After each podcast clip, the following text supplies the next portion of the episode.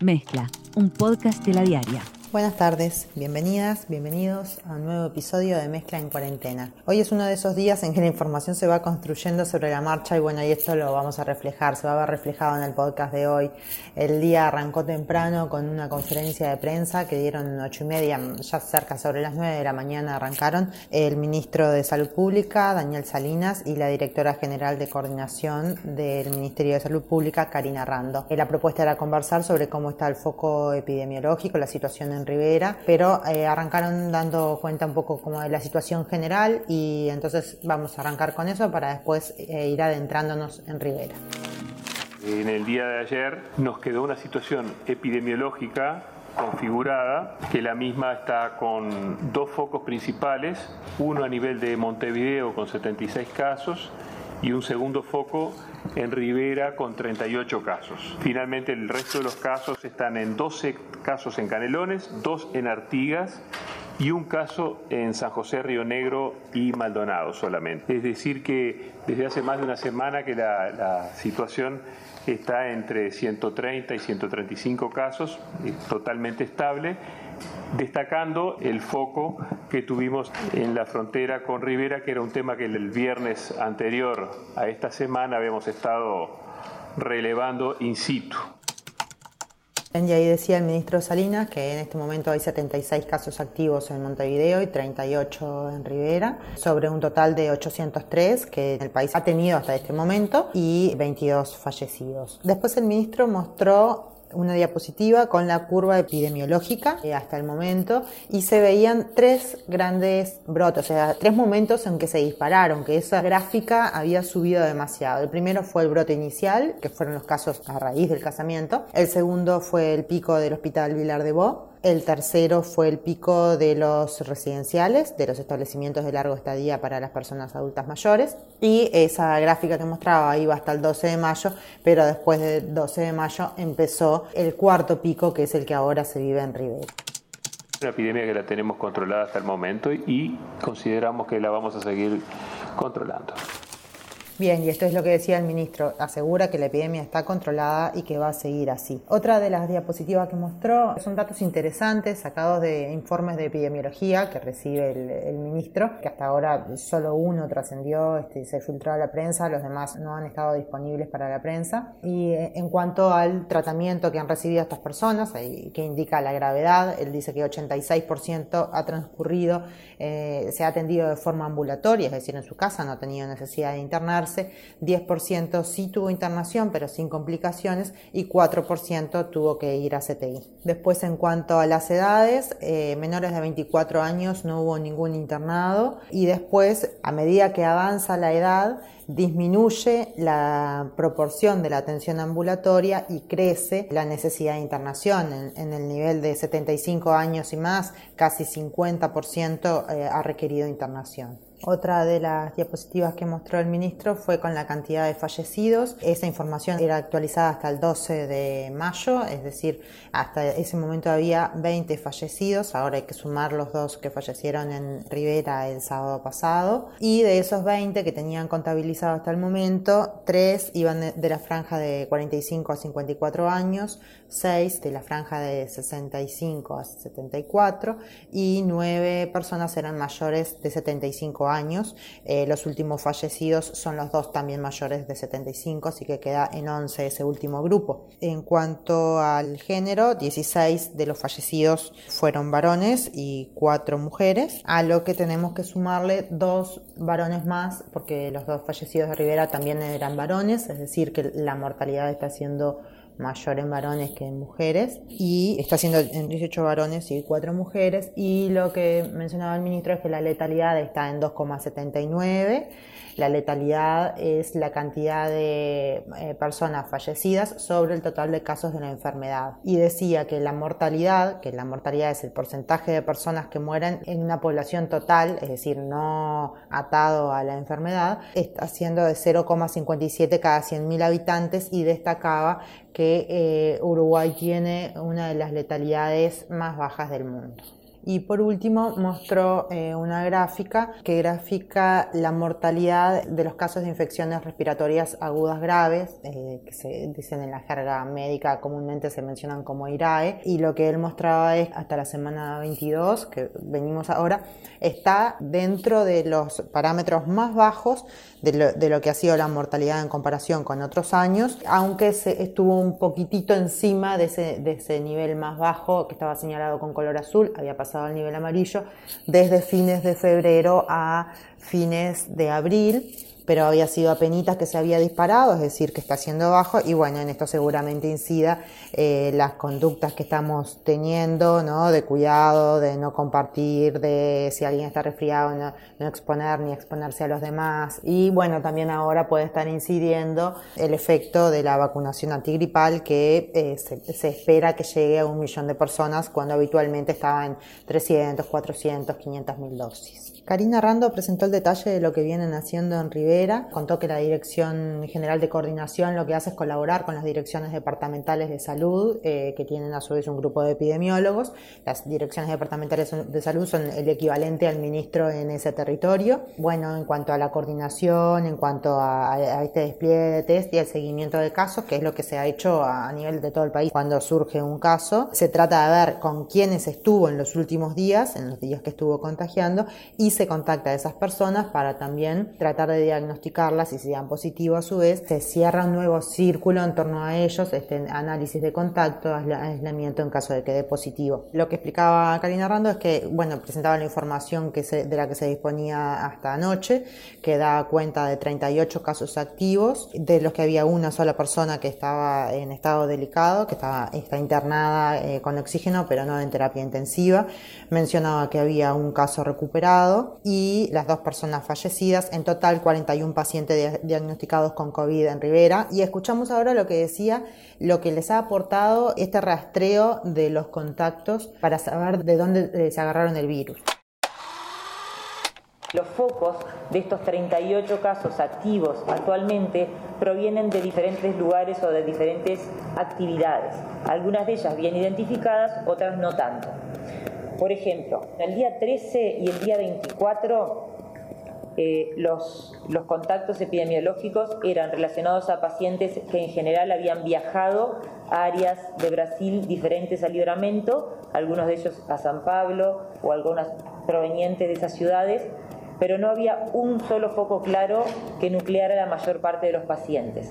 Los días 25, 26 y 27, con ese trabajo minucioso que se hace, yo diría que es como una marcación cuerpo a cuerpo, como en el fútbol, cada paciente, un epidemiólogo agarra uno, de los pacientes, busca todos los contactos que hay, llama por teléfono a todos los contactos, identifica cuánto tiempo estuvo en contacto con ellos, qué tipo de contacto tuvo, cuántas horas, para ver si ese contacto se considera un contacto de riesgo o no, para realizarle un test, un hisopado y o para dejarlo en cuarentena. Y acá tenemos estos últimos días, 25, 26 y 27, que surgieron 17 casos nuevos el 25, un caso nuevo el 26 y 8 casos nuevos el día de ayer. De los 17 casos que surgieron el día 25, hay 7 casos que estuvieron en contacto o que son contactos de la reunión religiosa este, que ya todos hemos escuchado hablar. No quiere decir que estos siete estuvieron en la reunión religiosa. Dos de ellos habían acudido a esa instancia religiosa, pero contagiaron a personas de sus familias y de sus barrios. Si bien es un mismo brote, afectó diferentes barrios de la ciudad. Y hay otros 10 que se, se, relacionaban con otro caso, con uno de los casos fallecidos anteriormente. El día 26 se constató un solo caso nuevo, que también era un caso contacto con esa actividad de práctica religiosa. Y en el día de ayer, de los ocho casos positivos, tenemos tres que fueron contactos con esa reunión religiosa y cinco que estuvieron en contacto con otros pacientes infectados. Esto es de suma importancia, porque esto revela que la mayoría, la gran mayoría de los pacientes tienen algún contacto estrecho, ya sea con familiares o con amigos o con personas que comparten su misma religión y que seguramente en esos vínculos que se han dado no se han cumplido las reglas que se han eh, exhortado desde que se declaró la mm, situación de emergencia sanitaria nacional y que fueron recomendadas por el presidente de la República y por el Poder Ejecutivo. Entonces, por eso es que nos resulta tan importante describir esto para que la población entienda claramente que si hay un paciente contagiado, es como, como un dominó, ¿no? Un paciente contagia a otro, otro, otro, y esto es lo que está sucediendo hoy. Y esto es básicamente lo que preocupa a las autoridades, la forma en que se puede estar desatento ¿no? en esto de bajar la guardia y que haya más contagios. Entonces, bueno, el ministro hacía como una, un paralelismo con, con lo que fue el VIH al comienzo, decía, bueno, el ministerio dijo usa condón, ahora lo que dice es usar mascarilla y hay que usarla, es decir, es como él sigue apelando a este concepto que también ha manejado el presidente Luis Lacalle Pou, al uso de la libertad responsable, en ese sentido están como instando y por eso también está eh, la calle Pogo hoy en Rivera.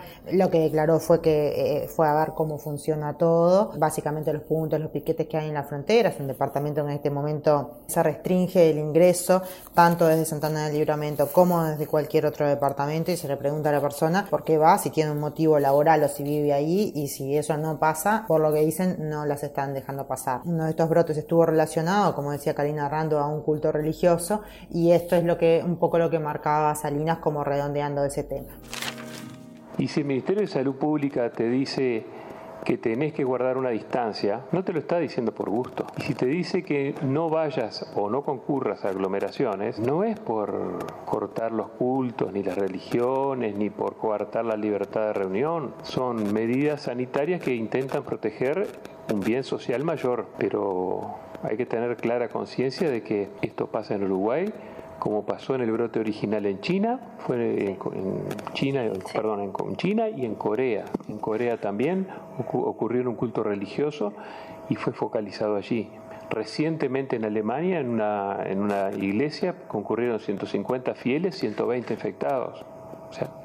No es un problema de no libertad religiosa, ni no libertad a los cultos, ni, ni, y muchísimo menos de estigmatizar, como decíamos con los barrios el otro día, tampoco estigmatizar una determinada religión. Pero la distancia social se tiene que mantener. Y si decimos que por ahora no es momento, hasta que no bajemos los casos, no es momento, porque si no hubiera sido por el no respeto a las medidas declaradas por el Ministerio de Salud Pública, en este momento Uruguay estaba en dos dígitos, estábamos en menos de 90 casos. Entonces, si nosotros somos conscientes de eso, de pronto dentro de dos semanas estaremos nuevamente con un, con un guarismo que era el esperado para esta semana. Lo único que apelamos es a la sensibilidad social y a la responsabilidad en ese sentido. ¿no? Es decir, es la, la única medida que tenemos para enfrentar esta epidemia.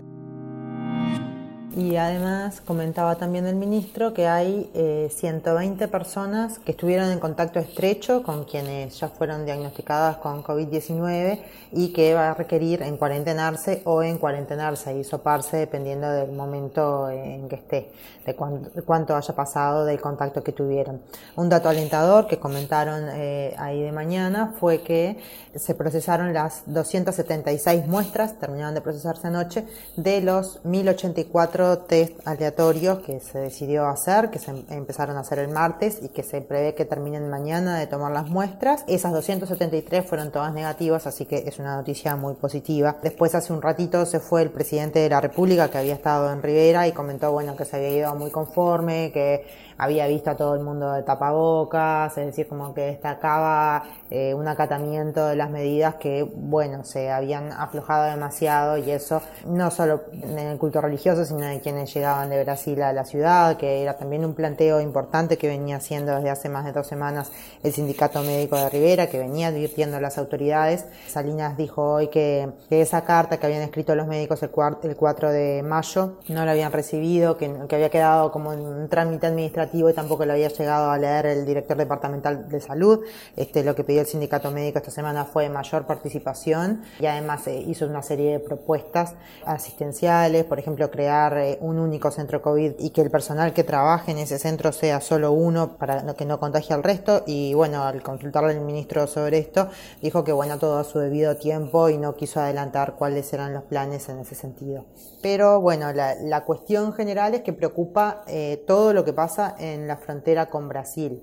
Eh, el ministro decía que en el Chuy tienen por el momento cero casos, que en Artigas tienen dos casos y hasta ahí, hasta la mañana, en Cerro Largo no había ninguno, pero un rato después se confirmó el primer caso en la ciudad de Melo, que es un joven que había venido a estudiar en Montevideo y, se había vuelto, eh, y lo que dicen es que no había tenido contacto con la frontera. También Salinas marcaba algunas diferencias de Rivera. Rivera Santana de Libramento es una ciudad binacional de 200.000 personas, es una ciudad integrada, o sea, está totalmente desdibujada lo que es la frontera. En Artigas es diferente, decía, porque está entre Artigas y Cuaraí, la ciudad brasileña, hay un puente. Eh, del lado de Cuaraí viven 14.000 personas, o sea, la dimensión es mucho menor. O sea, el Chuy también es una ciudad pequeña, pero, así decía, tiene escasa infraestructura hospitalaria eh, y entonces dice, es razonable que haya que darle apoyo en ese sentido. Bueno, si se quiere, Rivera tiene tres, eh, dos mutualistas y una y hace al hospital, eh, los tres con lugares de internación y bueno, y es como diferente la situación del Chuy. Y bueno, adelantaba que iban a ir en, en estos días al Chuy a Melo, supongo que, que este caso en Melo va a acelerar un poco esa recorrida. Bueno, lo vamos a escuchar ahora en un, en un, fragmento del audio de Salinas. Salinas decía que Brasil es como un tobogán y Uruguay es, como una isla, aunque decía, bueno, pero no es una isla, ¿no? Eh, no comparado a la cantidad de casos que hay en Brasil, ¿no? Y hacía esta señal como terminan llegando acá a Uruguay. Pero antes este, hacía un comentario sobre la alta carga viral que se encontró en algunos de los test diagnósticos que se hicieron en Rivera, un tema, algo que voy a retomar después. Así que escuchamos primero a Salinas. Lo que llama la atención en el caso de Rivera fue la alta carga viral que tenían en base a la, convivencia estrecha del núcleo familiar y por eso le solicitamos al, doctor Ron Nicolina de, Salto que estudiara genómicamente esta cepa para ver si tenía alguna variación respecto a las tres cepas originales identificadas en el Uruguay. Ustedes imaginen este, el Brasil es como si fuera epidemiológicamente un tobogán que viene hacia Uruguay y este Uruguay es la arenita. Es un tobogán Brasil. Río Grande del Sur es un poco mejor que el resto, pero la verdad que tienen mucha más cantidad de casos de los que tiene Uruguay. Uruguay es una isla, pero no es una isla y Ronald Colina, a quien ustedes ya han escuchado en mezcla, es profesor titular de la Universidad de la República, grado 5, es doctor en ciencias biológicas, especializado en virología y es el jefe del laboratorio de virología molecular de Salto. Y con él, o sea, es, parte del equipo de la Universidad de la República y del Instituto Pasteur que están haciendo el desarrollo de test de PCR. Colina está, me decía que le llegaron algunas muestras al, al comienzo, que llegaron allí a Salto dos primeras muestras de, los primeros eh, dos casos aislados y ocho muestras el sábado, pero que después ya pasaron a ir todas a Montevideo. Y desde ayer están llegando a Tacuarembó, que es el, otro laboratorio de referencia que se creó a partir del desalto eh, y que comenzó a funcionar en el Hospital de Tacuarembó con apoyo de INIA, de la Universidad de la República y del Ministerio de Ganadería, Agricultura y Pesca, allí en Tacuarembó. Entonces, al consultarle a, Colina sobre este planteo, esto que, transmitía Salinas, eh, esto es lo que respondía Ronald Colina. Una cuestión es analizar los genomas y otro es el tema de la carga viral. Lo que nos llamó la atención es que los pacientes tienen una carga viral muy alta. Cuando el paciente tiene una carga viral muy alta, las chances de transmitirlo son más altas.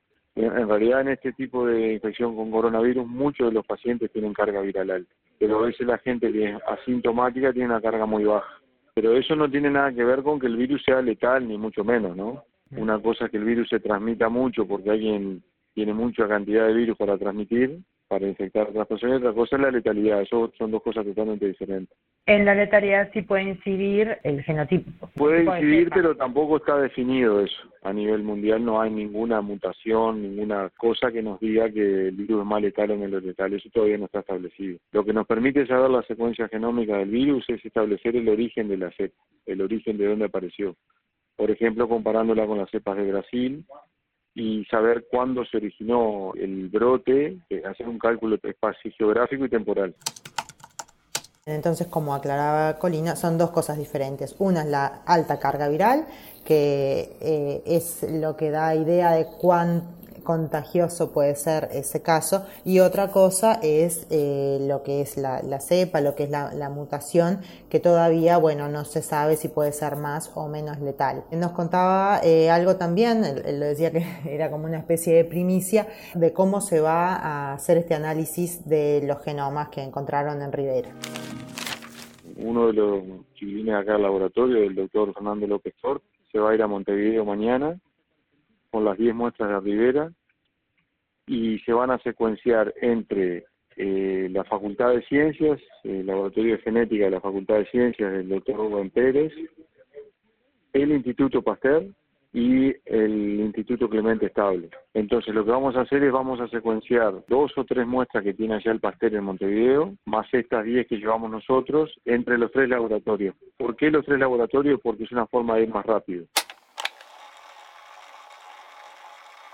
Bien, y decía que la secuenciación eh, va a empezar la semana que viene y va a llevar más o menos entre una semana y diez días. Bueno, y esto era un poco eh, lo que teníamos para hoy. Eh, no quisiera irme, ya que mencioné al Hospital Vilar de Bo, sin decir que el martes, hace dos días, se publicó que la idea es que reabra el lunes, es decir, que, vuelva a tener internaciones y que se pueda este, salir y entrar libremente, y que quedaban todavía 13 casos positivos, pero bueno, no había habido nuevos casos, eso fue importante, el control de ese brote. Y el otro que el viernes me escribió el caso del monarca, aquel caso tan sonado. Eh, bueno, me decía que, que, quería difundir después de tanto circo por parte de algunas personas y algunos medios de comunicación. Él quería decir que, que se supiera, no había más casos positivos en el, en el barrio del monarca. Y bueno, decía, no deja de ser importante, o sea, lo que él quería destacar, eh, como una vez más los pobres se pusieron la mochila al hombro de esta pandemia y fuimos responsables por todos y como muchos no pudieron serlo. Eso era un poco, bueno, lo que quería rematar, que bueno, que cuando eh, aludimos a territorios particulares, también a veces queda decir esto, como, como la gente, los colectivos, quienes trabajan, se ponen las pilas rápidamente y se logran solucionar los temas, así que bueno, esperamos que se mantenga, ¿no? En cierta forma esta alerta que tenemos que mantener y bueno, los cuidados. Y hasta aquí con el mezcla de hoy. Un saludo grande.